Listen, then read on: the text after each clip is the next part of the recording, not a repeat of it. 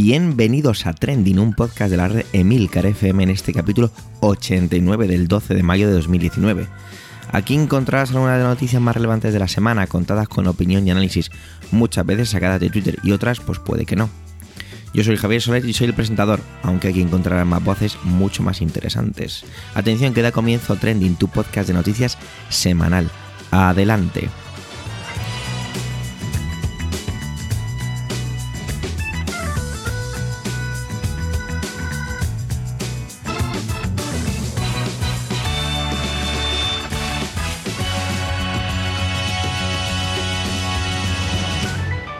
Bueno, una semana muy interesante para, para mí en todo lo que tiene que ver con lo profesional. Una semana de no parar. De hecho, esta semana y la que viene son auténticas locuras. Pero bueno, vamos a ver cómo, cómo evoluciona este domingo. Sin duda, el mayor trending de esta semana ha sido el, el repentino fallecimiento de Alfredo Pérez Rubalcaba. Como es normal, ha salido en todas las conversaciones de ascensor y me quedo un poco con lo que dijo una persona que tengo cercana, que tuvo la oportunidad de conocerle, y me dijo que se podía estar de acuerdo con él o no, podías discutir mucho con él, pero sin duda destacaba y te dabas cuenta enseguida de que era una persona muy inteligente. Bueno, sobre todo esto viene a hablarnos Manuel, que va a profundizar un poquito más, como es lógico, en todo esta, este gran trending de la semana. Adelante, Manuel.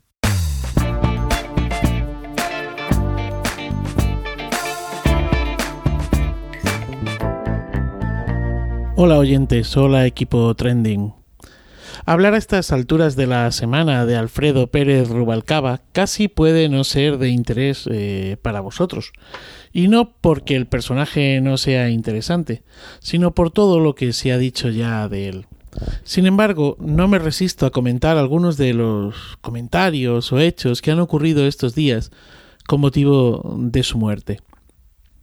Hasta ayer, a las 12 de la noche, las banderas ondearon a media asta y el Congreso acogió la capilla ardiente, a lo que por cierto, o a la que por cierto, mejor dicho, pues no pararon de acudir ciudadanos a dar el último adiós al fallecido.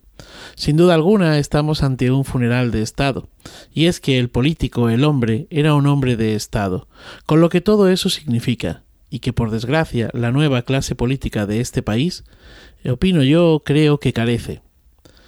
Casi todos los partidos políticos suspendieron los actos de campaña en señal de respeto, de condolencia. Casi todos. Vox no, porque su España, de banderitas y cid campeadores, está por delante de todo lo demás, o tal vez porque ellos son de la opinión que eh, the show must go on, aunque lo dudo, lo dudo bastante y dudo que, que, que, dentro del espectro musical de esta gente, Queen y Fredo y Mercury sean valores patrios o patriarcales.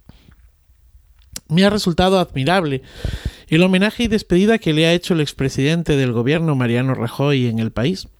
Cuando uno termina de leer esta especie de obituario se da cuenta de la admiración sincera del adversario y del reconocimiento de la valía del fallecido.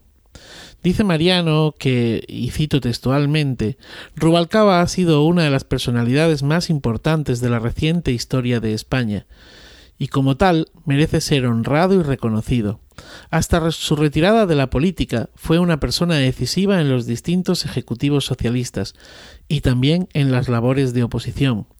Inteligente, hábil negociador e implacable dialéctico, era un rival temible, brillante y afilado como un bisturí, pero sincero a la hora de negociar, y todo lo leal que se puede ser entre contrincantes políticos.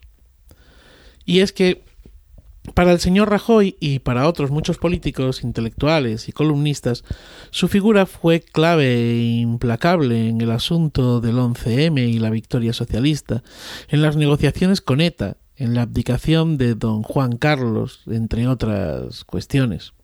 No falta también quien recuerde el caso Faisán, el del chivatazo a ETA, o su oposición al equipo nacional de hockey que quería Cataluña, ni su rechazo del Estatut de Cataluña. No falta quien pretenda empañar la figura de Rubalcaba. Sin duda, eh, no era perfecto, y la política a veces obliga. Ahora bien, cuando Rajoy dice que en alguna que otra ocasión eh, tuvo que escuchar a los militantes del PP aquello de a nosotros lo que nos hace falta es un Rubalcaba, Lo que está diciendo es que tras el apellido había un político sólido y un hombre de Estado.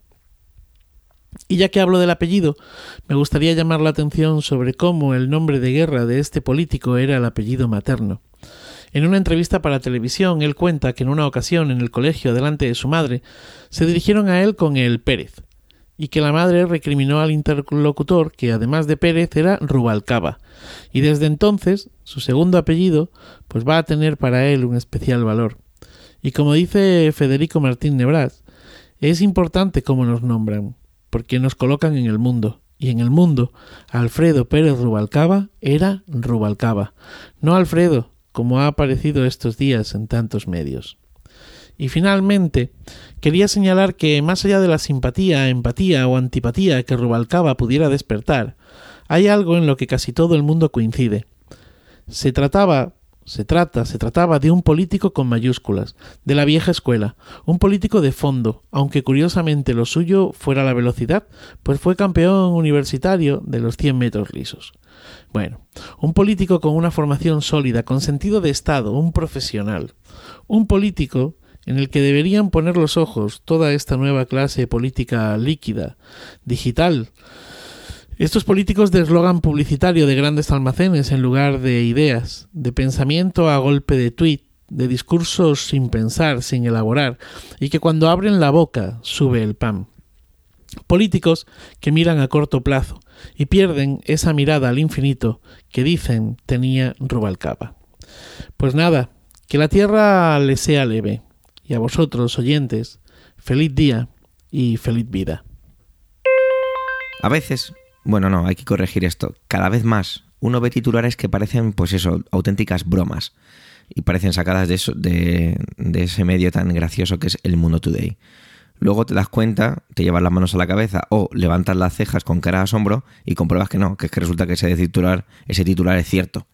Algo así me pasó cuando leí eh, acerca de una granja avícola que molestaba a un hotel rural y ha recibido una sentencia, todo esto con muchas comillas, tal y como me ha indicado Antonio, eh, acerca de todo, toda esta situación. De hecho, Antonio es el que va a hablar sobre este trending que desató la ironía en Twitter durante un buen rato. Así que nada, os dejo con él. Adelante, Antonio.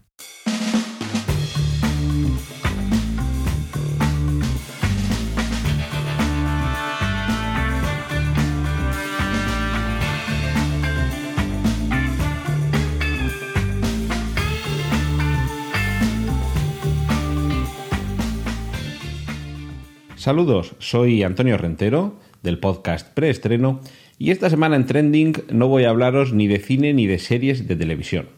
Os voy a hablar de turismo rural, de cría de gallinas, de sentencias judiciales y de decisiones de ayuntamientos. En estos últimos días ha tenido bastante eco en medios de comunicación y redes sociales una noticia cuyo titular podemos resumir como que un juez ordena cerrar un gallinero porque el ruido provocado molestaba a un cercano hotel rural en Asturias. Claro, hay que ver estos jueces, qué sentencias tan peculiares, hay que ver esta gente qué sensible que es, si te vas a hacer turismo rural, lo más posible es que estés en mitad de la naturaleza y eso conlleva una serie de ruidos. Hay que ver a quién se le ocurre poner un hotel rural cerca de un criadero de gallinas. Hay que ver a quién se le, pone, se le ocurre poner un criadero de gallinas cerca de un hotel rural. Hay que ver qué ruido hacen las gallinas por la noche que no dejan dormir al que busca la paz en el campo. Lo que hay que ver son los hechos que hay detrás de ese titular. Porque realmente, después del ruido mediático, después de que diversos medios de comunicación se hicieran eco de esta noticia, enseguida eh, hemos tenido también vídeos del propietario de este criadero de gallinas, quejándose incluso diciendo que había eh, sufrido eh, amenazas. Pero cuando uno se pone a ver qué es lo que hay detrás de esta información, descubre que primero no hay ninguna sentencia judicial. Es decir, no tenemos eso de un juez ordena, pues los jueces ese día ordenaron muchas cosas, pero no ordenaron nada relacionado con esto. En primer lugar, lo que tenemos no es una decisión judicial, no tenemos un pleito abierto, no tenemos un procedimiento que se sustancie en los juzgados, sino una decisión del ayuntamiento. Esto para empezar, es decir, que nos estamos equivocando de luna a la que apuntar con el dedo. Ha sido el ayuntamiento de Cangas de Onís, que es el municipio donde han tenido lugar estos hechos, el que se habría eh, hecho responsable de vehiculizar o de, trasladar de alguna forma las, eh, las, quejas o las peticiones hechas desde ese hotel rural para eh, acabar con las molestias ocasionadas por esa granja. El problema de una granja avícola es que normalmente, por necesidades de la producción, incluso de noche se, se, enciende la luz para que las gallinas estén despiertas, se estén comiendo y engorden y crezcan rápido. Y claro, evidentemente eso genera unos ruidos y unas molestias que no entienden de horas nocturnas de descanso para los seres humanos. Pero el problema no era ese. Eh, lo primero que debería de haber visto alguien, en lugar de tanto a ver, a ver, a ver, como decía al principio, es, en primer lugar, a ver si todo está correcto, es decir, a ver si esa eh, explotación avícola está en el lugar idóneo, si cuenta con la licencia preceptiva, si hay en la normativa municipal algún tipo, o autonómica, algún tipo de previsión que diga a cuánta distancia, en qué zona se deben situar eh, ambos negocios, tanto la explotación avícola como el hotel rural. Y de momento, lo que algunas de estas empresas que han o plataformas que han surgido recientemente para verificar noticias, cosa que no deja de llamarme la atención porque las noticias las deben verificar los periodistas, no una agencia más o menos independiente u objetiva, sino que forma parte de la profesión periodística contrastar la información para mm, comprobar si efectivamente lo que alguien afirma se corresponde con la realidad, pues bien, una de estas plataformas lo que ha constatado es todo esto que os estoy explicando, que no hay ningún juicio, no hay ningún juzgado, lo que hay es un ayuntamiento, el de Cangas de Onís, que es el que, mm, el que ha ordenado el cese inmediato de la actividad de cría de gallos, pero no por el ruido, sino porque carece de las preceptivas licencias municipales. Lo curioso es que una vez que esta agencia, eh, bueno, Neutral, voy a referirme ya a ella, eh, un nombre además bastante bien puesto, porque New, por, noticias, y, Tral, o sea, buscando el juego de palabras en inglés con neutral, eh, eh, y noticias neutrales. Está muy bien, muy bien gestionado ese branding o ese naming. Pero la, cuestión es que, junto a esa información, tenemos otra contradictoria, son las propias declaraciones del alcalde de Cangas de Onís, que es don José Manuel González Castro, que ha explicado, en este caso la cadena Onda Cero, que por el momento no se ha ordenado el cierre del gallinero, aunque sí que se ha constatado que supera los decibelios permitidos. Eh, seguramente cuando estéis escuchando esto el domingo, y estas noticias eh, son del viernes, eh, no sé si en el fin de semana se habrá organizado algo más, pero lo cierto es que siguen siendo unas noticias contradictorias, pero que en cualquier caso nos alejan de ese primer momento de crítica hacia las decisiones incomprensibles de los jueces. No hay una decisión judicial, lo que hay es algo dentro del ámbito estrictamente municipal, es una decisión del consistorio, dentro de la potestad que tiene para ordenar la vida de, su parroquia, pero aún así todavía no tenemos muy claro qué es lo que ha pasado porque esta plataforma de verificación de noticias nos indica que es una decisión del ayuntamiento, pero el propio alcalde niega que se haya procedido a ordenar esa clausura. De momento, lo único que sabemos es que hay una granja avícola que hace un ruido que supera los decibelios permitidos y todavía no sabemos el resto de mm, detalles del asunto. ¿Y por qué no lo sabemos? Porque no nos hemos puesto a buscarlo nosotros. Porque no ha venido uno o varios periodistas que hayan dicho, bueno, voy a hacer unas llamadas telefónicas, voy a hacer unas consultas en Internet, que tampoco hace falta irse a Cangas de Onís para averiguarlo.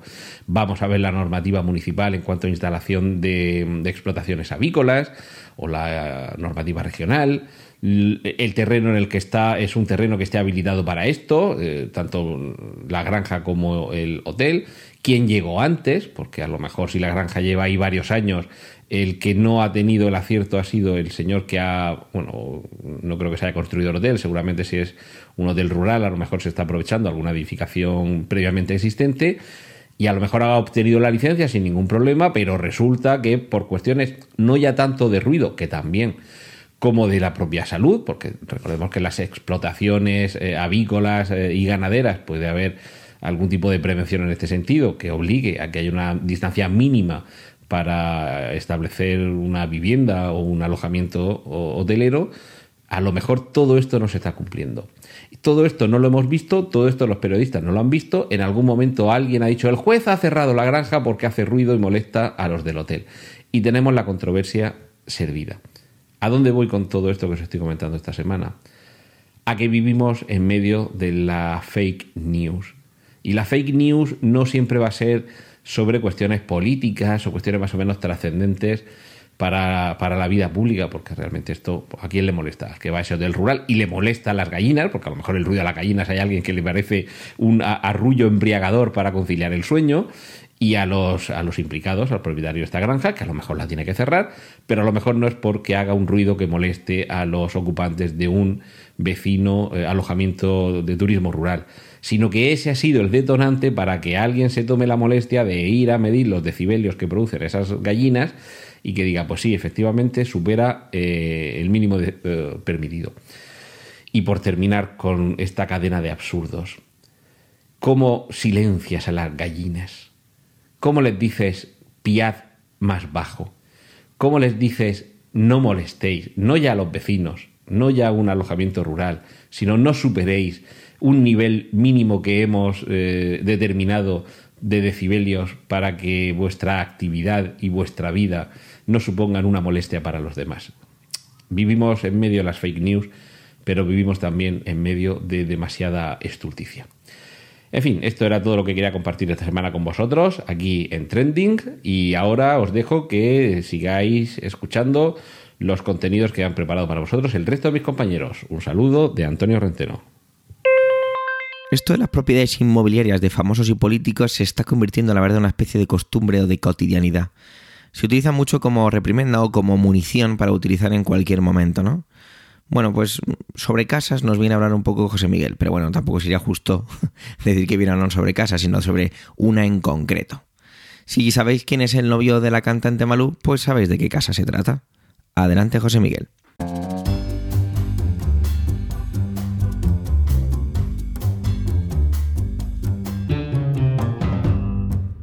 Hola a todos.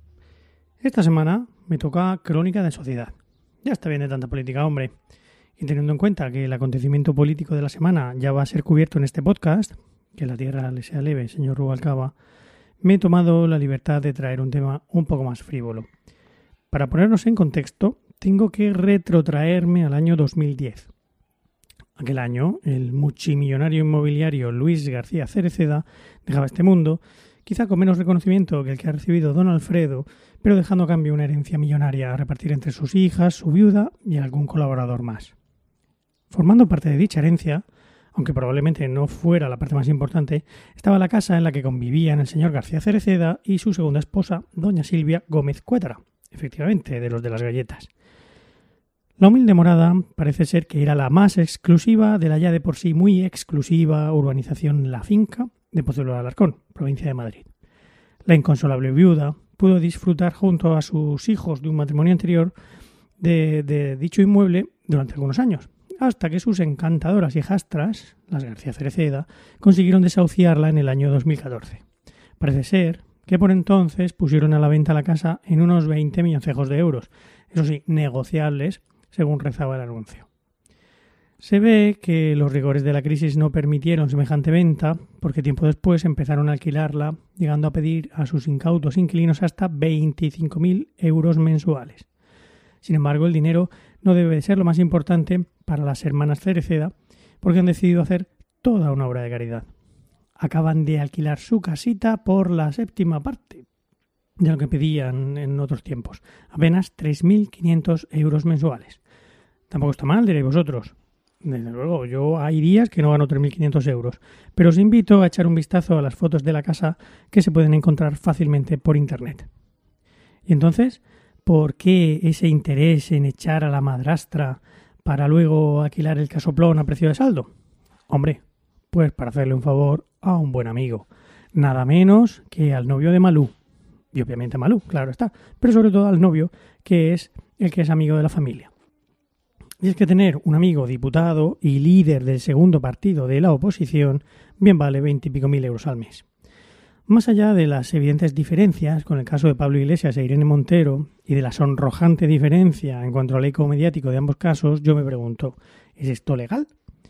Unas importantes empresarias del sector inmobiliario están regalándole a un cargo público más de 20.000 euros todos los meses. Pues resulta que el pasado 2 de abril entró en vigor el nuevo Código de Conducta del Congreso de los Diputados, según el cual tendrán que informar sobre los empleos desempeñados en el pasado y los obsequios, donaciones o beneficios no remunerados que recibieran antes de su llegada a la Cámara Baja. Del mismo modo, mientras permanezcan en el Congreso, tendrán que abstenerse de recibir obsequios que puedan ser percibidos como un intento de influir en su conducta y, por supuesto, en su voto. Porque claro, cuando ahora el novio de Malú tenga que decidir sobre algún tema que afecta al sector inmobiliario, ¿vosotros creéis que su decisión se verá influida por la opinión de unas amigas suyas que le están regalando 20.000 pavos al mes? Es que yo también tengo unas cosas. Bueno, para acabar, una última reflexión. ¿Cuántos de vosotros habíais oído algo de esto en la prensa o en la televisión?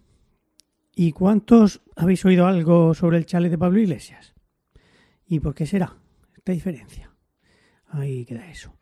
Bueno, pues esta ha sido mi intervención de esta semana. Muchas gracias por haber llegado hasta aquí y hasta pronto. Normalmente aquí viene mi intervención, pero esta semana no he encontrado nada que me motivara. Estoy buscando sobre el Brexit, una noticia que saltó ayer acerca de que parece que en las elecciones europeas los partidarios del Brexit estarían consiguiendo más votos que laboristas y conservadores juntos, pero es que no encontraba nada. Eso ha achacado un cansancio que arrastro durante toda la semana de no parar, pues me ha impedido traer nada nada de una calidad mínima, y para eso prefiero dejar que os hayáis deleitado con las intervenciones de mis compañeros. Por eso os digo, perdonar por no traeros nada. Y con ello hemos llegado al final de este octogésimo noveno capítulo de Trending. Gracias por el tiempo que habéis dedicado a escucharnos. Tenéis los medios de contacto y toda la información y enlaces de este episodio en emilcar.fm barra trending, donde también podéis encontrar los demás podcasts de la red en emilcar.fm. Si os gusta Trending, recomendarnos debatir nuestras intervenciones y completarlas con comentarios. Y si tras todo lo anterior os apetece dejarnos algún tipo de ranking en vuestras aplicaciones de podcast, pues oye, eso sería fantástico. Un saludo y hasta la semana que viene.